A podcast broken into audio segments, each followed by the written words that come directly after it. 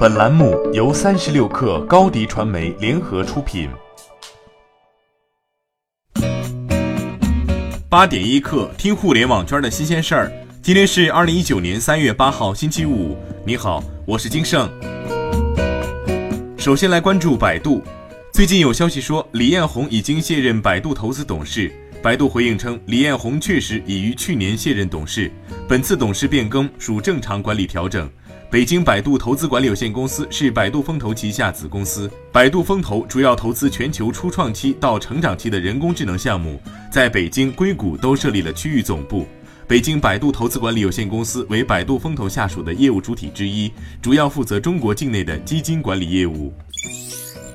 小米集团组织部昨天发布任命文件，宣布成立 AIoT 战略委员会。AIoT 战略委员会隶属于集团技术委员会，负责促进 AIoT 相关业务和技术部门的协同，推动战略落地执行。文件显示，任命范典为 AIoT 战略委员会主席，任命叶航军为副主席。AIoT 战略委员会共十五人，委员分别由 IoT 平台部、人工智能部等十几个核心业务部门的总经理、副总经理组成。三十六氪从易道内部得到消息，易道正在寻求一轮二十五点五亿元的融资，而潜在投资方有可能已经确认。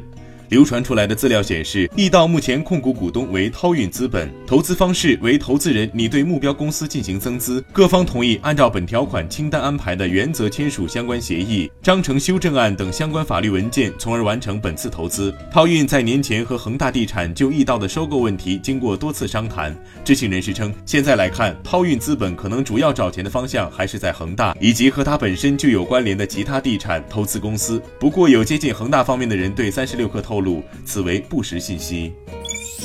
近日，一篇题为“联想杨元庆再惹争议，宁愿放弃五 G 也不选华为，高通比华为强太多”的自媒体稿件流传。对此，联想集团发布声明称，杨元庆从未在任何场合发表过类似言论。此前，联想集团副总裁、中国区首席市场官王传东在微博对此发布消息称，纯属谣言，勿信勿黑。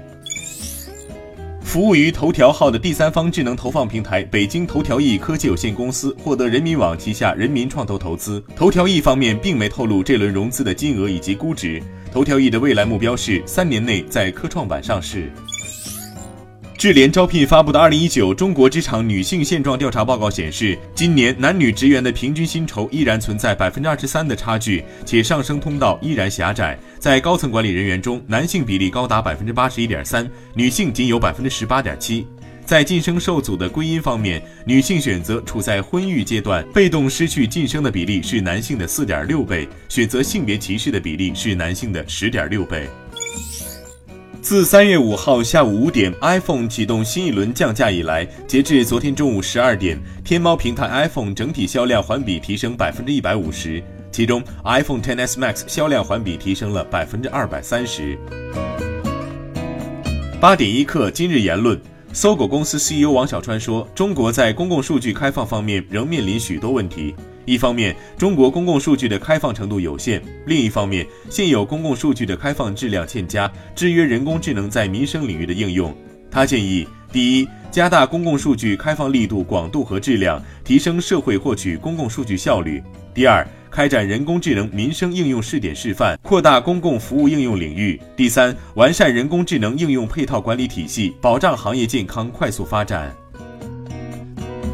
携程集团高级副总裁兼携程商旅 CEO 方继勤认为，民宿可以算是对出行住宿产品的一种补充，但要拓展到 B 端，仍旧会面临一些问题。首先是安全性，民宿行业还没有完全统一的安全标准，比如入住时的身份证明、消防安全等。其次是合规性，民宿行业还没有统一的合规经营资质，有些地方还有合法性的争议。商旅管理行业会欢迎民宿企业的尝试，但首先要解决前面的两个问题。